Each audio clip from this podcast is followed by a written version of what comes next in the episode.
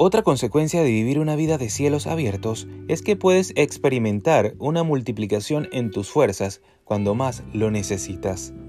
Tú y yo sabemos que nuestras fuerzas son limitadas y que a veces nos fallan.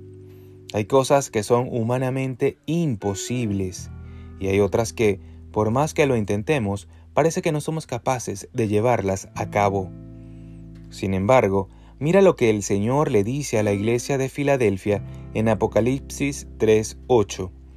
Yo conozco tus obras, he aquí he puesto delante de ti una puerta abierta, la cual nadie puede cerrar, porque aunque tienes poca fuerza, has guardado mi palabra y no has negado mi nombre. Así que no es cuestión de fuerza, sino de gracia.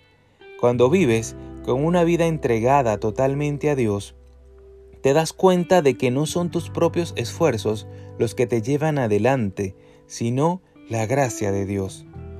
Él es el que obra milagros, el que abre puertas inimaginables, el que nos da conexiones divinas, el que hace cosas que en un segundo pueden dar más fruto que muchos años de trabajo por nuestra parte. Eso es precisamente lo que puedes experimentar.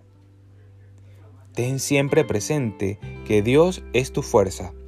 Él es el que abre las puertas del cielo sobre tu vida y multiplica tus frutos en este día, en la medida en la que escojas estar atento a su voz y dejarte guiar por Él.